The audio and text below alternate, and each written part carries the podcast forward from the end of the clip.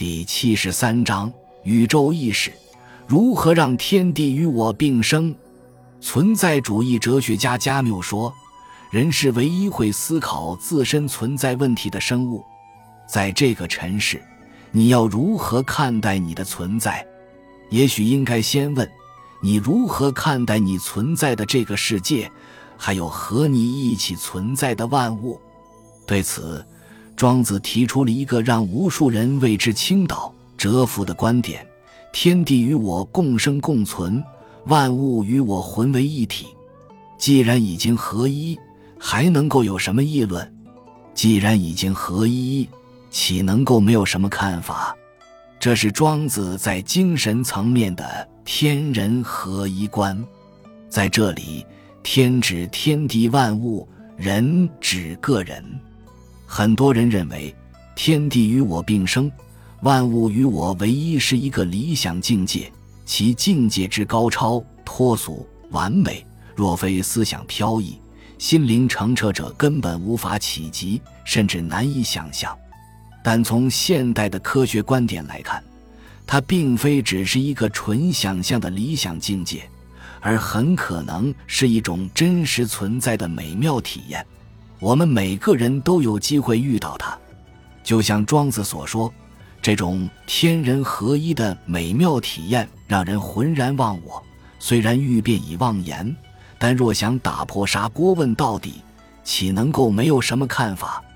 下面就是当代脑神经生理学对这种奇妙体验的看法。美国宾州大学的精神科教授达奎里是专门研究这种所谓天人合一、宇宙意识或超然存在体验的专家。他说，有过这种体验的人还不少。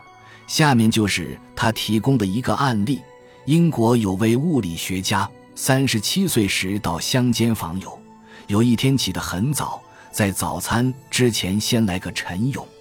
当他的身体沉入水中时，突然觉得自身与周遭的冷水融合为一，宇宙是如此美妙的想法，让他体验到一种前所未有的欣喜。在往后六年中，这种感觉虽然慢慢淡化，却从未离开过他。他也因此而对宗教产生兴趣，并加入了英国国教。他说：“这次经验为他的人生带来了全新的动机与远景。这种体验从何而来？”达奎里指出，当人在进入意识转变状态，譬如长时间打坐、宗教冥想、做梦或吸食迷幻药时，自我的离瓦解，在刹那之间会感觉到与天地万物契合，成为绝对、单一而完整的存在。当事者会受到无比的感动，认为在那一瞬间瞥见了宇宙的奥秘与人间的真理。这种经验很美妙，让人想要一吐为快，但却又很难用言语来表达。庄子很可能就是有过这种体验的人，他的蝴蝶梦就是一个很好的例子。下文再详谈。从今日的大脑科学来看。天人合一可以说是由右脑主导的知觉经验。人的左脑主思语言、逻辑、辨识、分析，右脑则主思直觉、艺术、整体关照。两脑透过胼胝体不断交换讯息，形成我们对外界刺激的认知。当意识进入转变状态时，左脑受到压抑或暂时停电。